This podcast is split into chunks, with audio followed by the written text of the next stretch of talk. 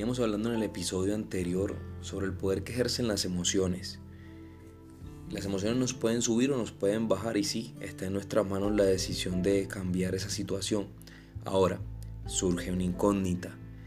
¿Es lo mismo estar motivado a estar emocionado?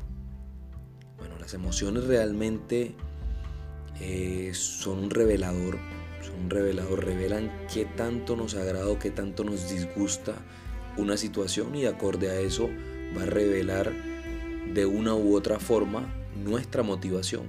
Va a mostrar si estamos motivados por algo, ¿sí?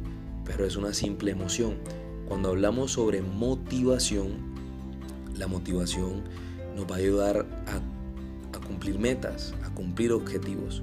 Nos va a llevar a que podamos realizar ese sueño que tenemos en cuenta porque estamos motivados, porque estamos impulsados a hacerlo. Y la motivación nos va a llevar al cumplimiento de este mismo.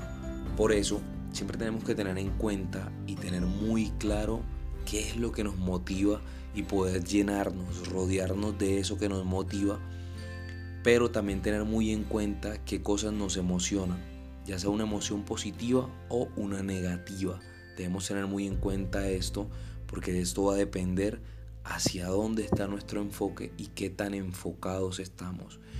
Recuerden siempre, es importante estar motivado, es importante tener objetivos y que tus motivaciones estén de acuerdo a tus objetivos y que tus emociones vayan en pro de esas motivaciones.